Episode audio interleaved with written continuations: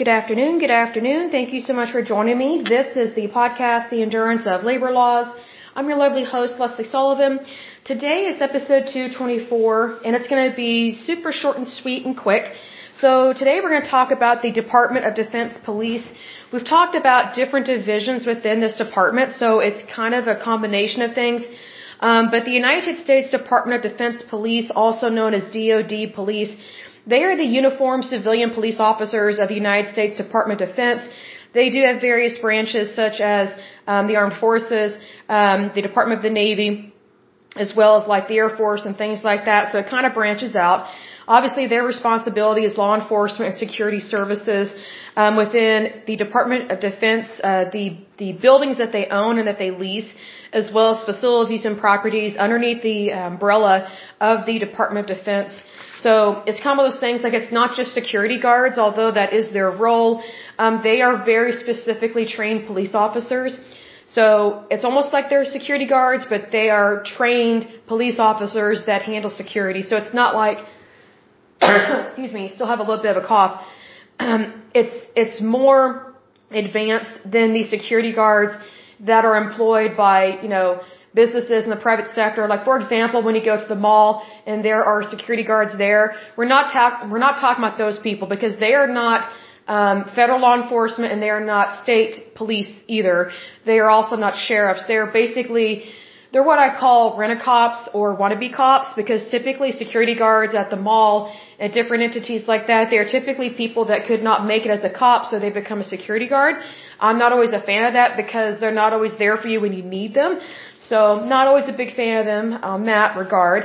Um, but in regards to the officers that we're that we are referring to here, um, they handle such things as like the Pentagon Police, uh, which we have touched on a little bit. They also handle the United States Marine Corps Civilian Police. So again, these are federal jobs, but they are civilian. So yes, they do work. For example, let's say they work at you know, the Pentagon, uh, but they are the the uniformed um, civilian police officers that work there. But they are not. I would say they are not within the branch of you know Pentagon like officers in the military, that kind of thing. So this is kind of separate. So this is like non-militarized federal law enforcement. Um, I would say officers because they're not agents and they don't work um, specifically for the Navy or the Air Force or things like that. It's within the Department of Defense. So that's why they kind of have that. Now, I was not aware of this next thing. They have memorandums of understanding. It says memorandums of understanding are established in agreement with either the city police chief or the local sheriff. And it varies based on the facility that they are protecting or securing. So I was not aware of that um, at all. Um, in terms of hiring, um, their their hiring is very specific. So they are a federal uh, employee, so they do have a federal occupation series code associated with their job. So they are a federal employee. I don't have any information that says whether or not they are in a labor union in regards to being a federal employee, but it would not surprise me if they did that. Um, their hiring process, I'm assuming, it doesn't tell me specifically, but I'm assuming that it's very intricate um, because it's not like they can handle it's not like I shouldn't say they can't handle. It's not like they can hire people that have committed felonies and things of that nature because you know when you are a police officer you have to be very careful about you know what I would say how you've handled yourself in the past in terms of your character and things of that nature. Um, obviously, their duties are in regards to law enforcement and protecting those facilities and things of that nature. Um, there are requirements for potential uh, DoD officers. So, you know, and some of those requirements vary depending on the branch that they are going to work for or the agency, or maybe it varies based on the building that they are going to be protecting. So that's just one of those things. But they do have to pass a medical exam. They have to have really good vision. And if they have had corrected vision, it has to be really good corrected vision. So those things are very important because you want something that you want someone that's physically fit and can handle the job. Um, you know, like for example, sometimes I see police officers. Unfortunately, they're just fat slobs, and I'm like, how are they able to be on any police force when they are completely out of shape? I mean, there's no way that they could run after someone and, apprehend a criminal whatsoever. So you want to make sure that whenever people, whether male or female, are working in this type of type of position, excuse me, that they are physically fit, they have common sense, they know what they're doing, and that it is a job that they actually enjoy and that they're not just doing the job for the benefits or for the retirement. That's one thing I've noticed about federal uh, jobs and employment is that sometimes people just want the job because it's it's a federal job and has cushy benefits. Well, that's not the right reason to take a job. When you take a job, it should be because it's right for you and the employer. Doesn't matter whether that is in the public sector or the private sector. It needs to be a match for both. So that's just my personal opinion on that. Um, these officers also are required to obtain and maintain a secret security clearance because obviously they are protecting um, federal buildings, so they have to be trusted. So it's one of those things that this is not a job where they hire contractors. In fact, I'm not a fan of hiring contractors in any way, shape, or form for the federal government because I think we have run into a lot of problems with that.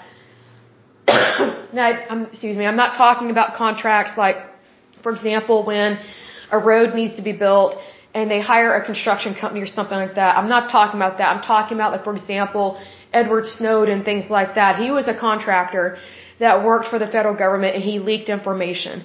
So a lot of these contractors I'm talking about that I don't like, they're ones that have access, way too much access to very detailed and secure information um, within the federal government, but they're not actually a federal employee. They're just a contractor. So they're not a laborer. It's more like, it's more like an office position, but they have way too much access to things that they should not have access to. That's my personal opinion because I've noticed there are some problems with that in regards to trusting people with what they with what they handle.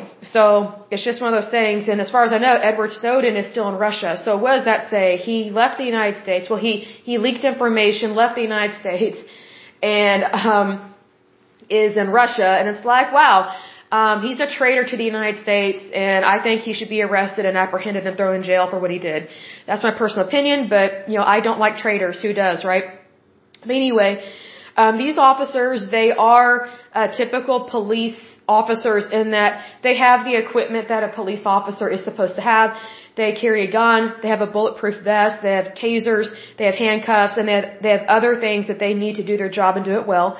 Um, in regards to the type of vehicles that they use, it's no different than just regular police officers and that they drive Silverados, uh, Tahoes, Ford Explorers, and Dodge Chargers. I've noticed that more and more police officers are charged, not charging, they are driving Dodge Chargers. Um, I'm not a big fan of that because they tend to drive them in a very sporty manner. And they kind of like to hot rod them, so I don't think they should be doing that, my personal opinion, because it's kind of startling when you're driving and a police officer floors it right next to you, and it's it's very startling. It's like they, I don't know, it's almost like they think they're driving a Corvette. I'm like, dude, you're not driving a Corvette. You're driving a Dodge. Get over your sweet little self, but that's just how it is. Um, in terms of the different roles within the DoD police, they obviously have a canine unit, which I think is important. Um, they have traffic investigations. They have civil liaisons. They have a game warden, a bike patrol, harbor patrol, um, freight line patrol, and a special response team. So that's one of those things that that's one reason why their training varies from different types of employment because it matters specifically, okay, what department are they going to be working in? And also, where are they going to be working? Like, are they going to be working, you know, at a post that's outside, or are they going to be protecting a federal building? So it's one of those things that they need to know the job, you know, inside and out, and they need to be given the best possible training to do their job and do it well. I think that is a wonderful thing to do. Um, but I will go ahead and end this podcast. But as usual, until next time, I pray that you're happy, healthy, and whole, that you have a wonderful day and a wonderful week. Thank you so much. God bless and bye bye.